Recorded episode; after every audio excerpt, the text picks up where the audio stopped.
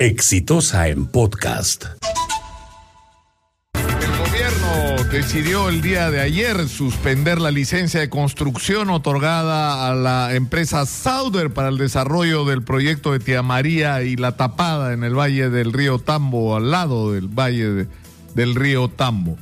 Y esto evidentemente era el inevitable, casi anunciado final de una serie de desaciertos que no tienen meses, sino que tienen años hay una cantidad extraordinaria de mineral en esa zona que de ser explotado podría permitir muchísima riqueza que debería ser usada para beneficio en primer lugar de la gente que vive en esa región y para los arequipeños e incluso para todo el país.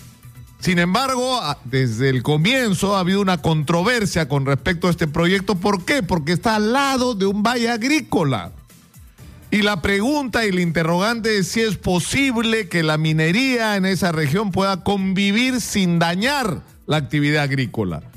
Y el sentimiento y la opinión de los agricultores es que desconfiaban de que esto pudiera ser así por los antecedentes de la empresa Sauder y que lo que querían era defender su agricultura.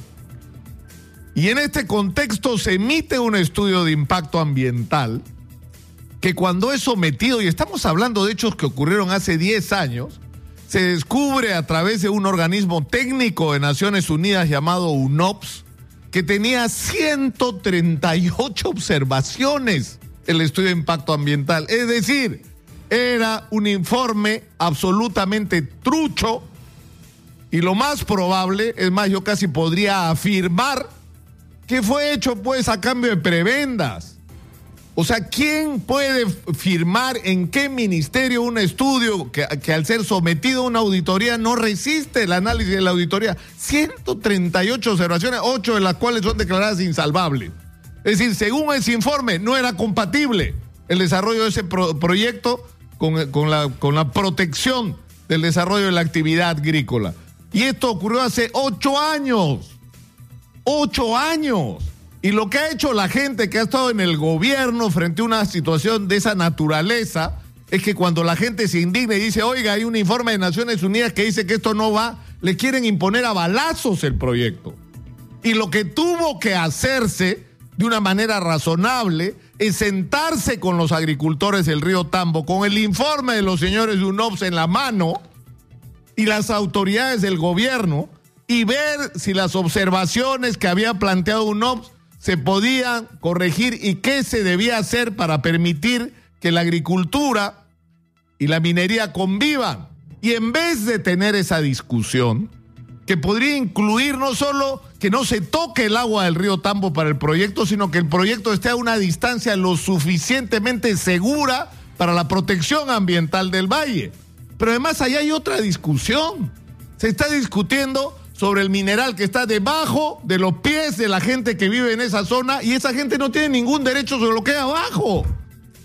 Porque alguien, y es, algo que yo no logro comprender, otorga concesiones y, y, da derechos sobre el subsuelo a 30, 40 años sin que la gente que vive sobre esos territorios tenga acceso a esa posibilidad, la posibilidad de tener ese derecho. Deberían ser los primeros en tener ese derecho de acceso a la, propiedad sobre lo que hay en ese subsuelo y por lo tanto a participar de una manera distinta.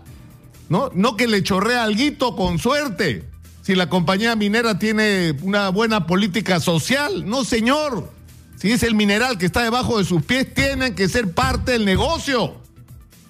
Y si se hacen ricos los grandes inversionistas, ellos también tienen que ser ricos.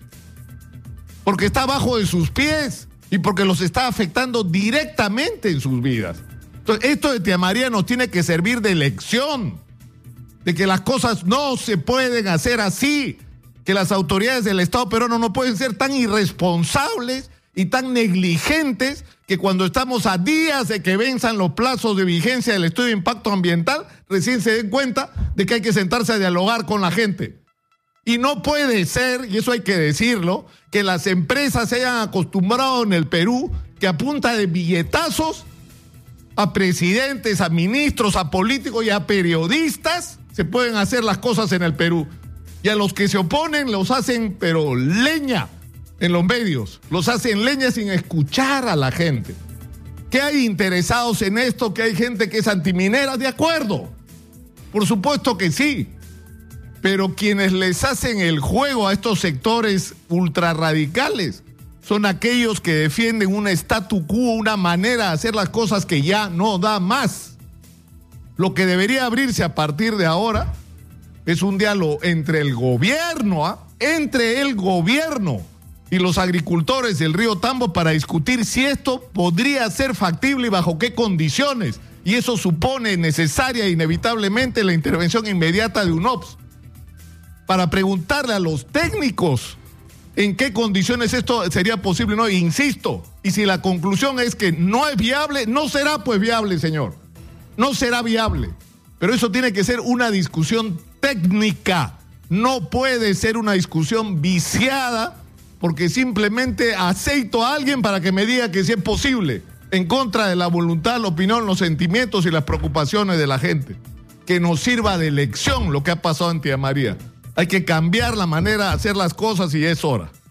Este fue un podcast de Exitosa.